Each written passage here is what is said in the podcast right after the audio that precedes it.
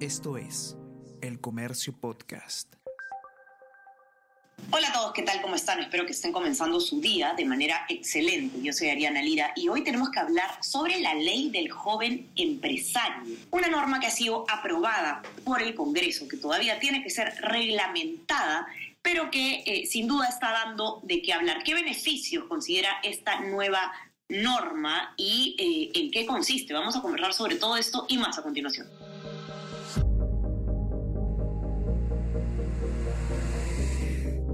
Tenemos que hablar con Ariana Lira.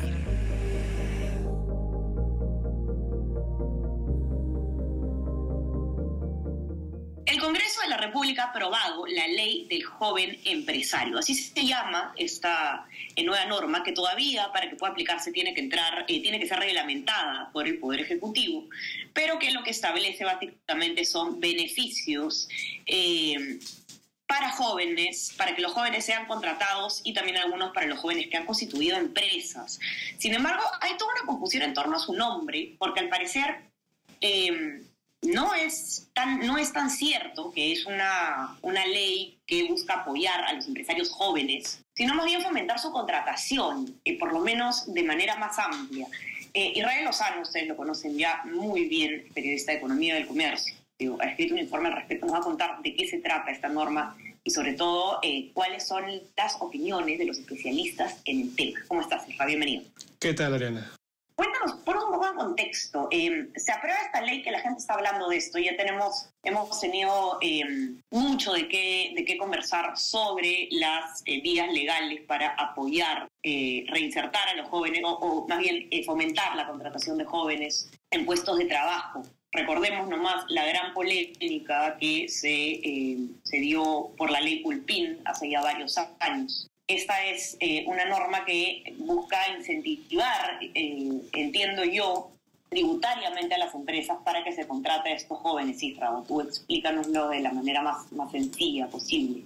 Así es, Ariana. El, como tú bien lo has recordado, creo que ha sido una preocupación constante de parte de diversos poderes del Estado dar una solución de empleo a los jóvenes que hoy no lo tienen. ¿no? Eh, los intentos han sido múltiples, los resultados nunca han sido tan buenos. Este caso, esta ley, em, parece no ser la excepción. Em, es una ley que ha, promulgado el Congreso y que titula Ley del Joven Empresario y que si bien de sus disposiciones tiene algunas medidas que em, van a aquella, o sea, dan beneficios a aquellos jóvenes que hayan constituido empresas.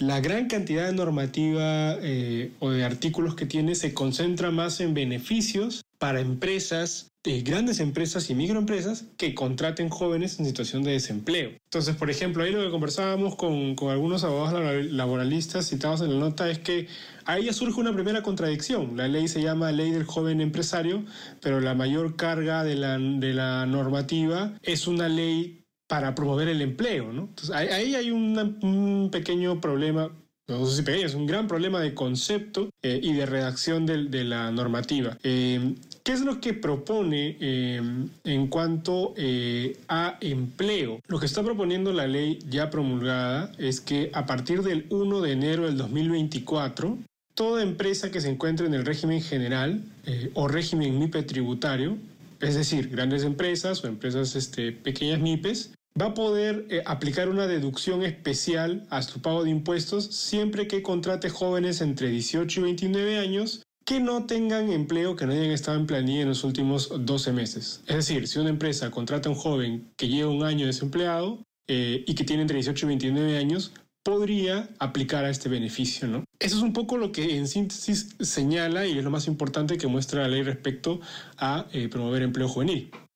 Y ahora, eh, digamos, la parte que no tiene que ver con contrataciones. Me parecía leer en tu informe que uno de los especialistas te comentaba que de hecho en la práctica no solamente beneficiaría o no solamente aplicaría esta ley a las empresas que tengan como propietarios a personas jóvenes, ¿cierto? Sino es un régimen en general al que aplicaría esta, esta nueva ley. Y ahí el detalle, Ariana, es que la ley no hace muchas, no delimita muchos parámetros para los beneficios. En efecto, cuando se menciona, por ejemplo, una eh, suscripción, una facilidad para suscribir este, perdón, para, para registrar empresas, eh, solo lo atribuye a jóvenes empresarios, pero lo deja sin ningún eh, rango de edad, solo lo pone como jóvenes empresarios. Entonces ahí el rango de, de para, digamos, para poder acogerse es bastante amplio, ¿no? Es, es, es, es, no, no, está delimitado tan bien como, como puede verse en otros artículos, ¿no? Que ahí hay, por ejemplo... Podría limitarse vía reglamento, ¿no? Esperemos. Exactamente. Y ese es otro punto importante, porque si bien la ley ya, digamos, muestra algunas cosas eh, que podrían ser, en fin, contradictorias, perjudiciales, eh, como en todo tipo de ley, el reglamento es el que normalmente corrige o alinea cuáles son los objetivos principales de la ley. El tema es que este reglamento cae en manos del Ejecutivo, pero la disposición de la ley es que, y textualmente lo señala, el Poder Ejecutivo reglamenta la ley. El problema, a opinión de los abogados, es que la ley tiene dos cargas muy importantes, que es la primera, una de promover al empresario eh, joven, que es una cosa más de productiva, de, productiva, de productividad asociada al Ministerio de la Producción, quizá, o Ministerio de Economía, porque hay, artículos que encargan cosas al Ministerio de Economía, pero todo lo laboral no cae en, ese, en ese campo, sino en el Ministerio de Trabajo. Entonces, ¿quién realmente va a reglamentar dentro del Ejecutivo la ley? Es lo que hoy queda duda.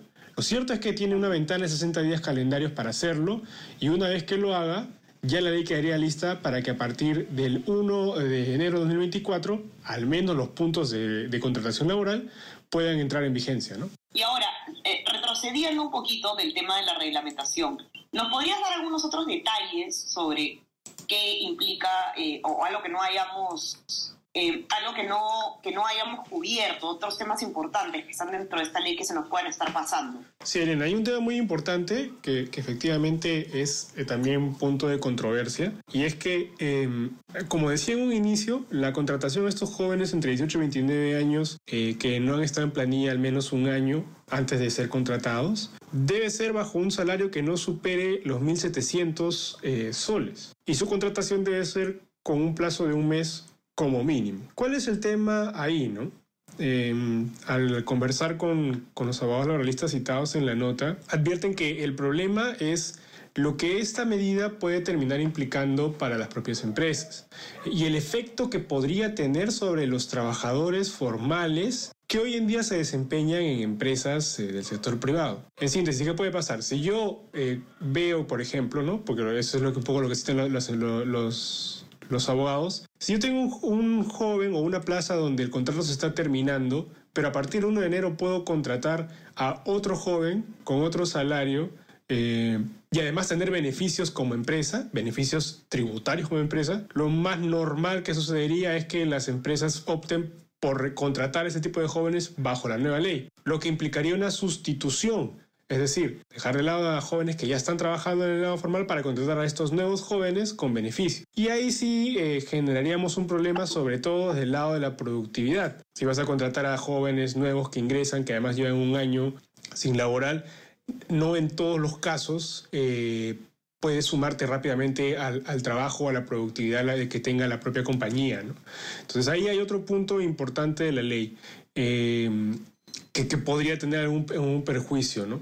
Lo cierto es, eh, Ariana, y, un poco para no quedarnos con todo este ámbito negativo, es que esto se convierte en un, un intento concreto y ya aprobado de una medida que busca y que, que, aplica incentivos a la contratación de jóvenes, ¿no?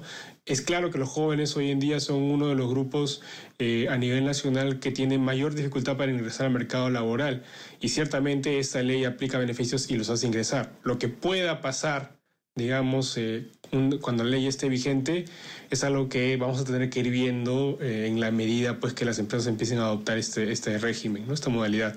Así es, Irra, confiamos en que vas a seguir de cerca las novedades sobre esta ley, sobre su aplicación sobre cómo la va a reglamentar el Ejecutivo, va a poder precisar estos eh, huecos que quedan, estas incógnitas.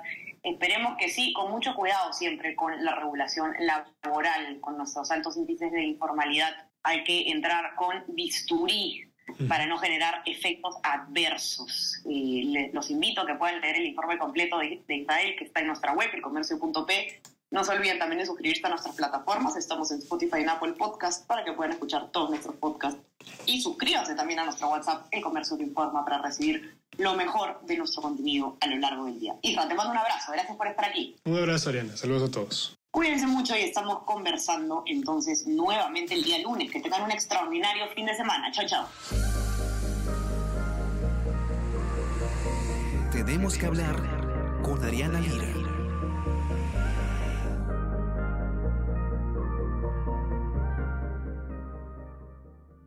Esto es El Comercio Podcast.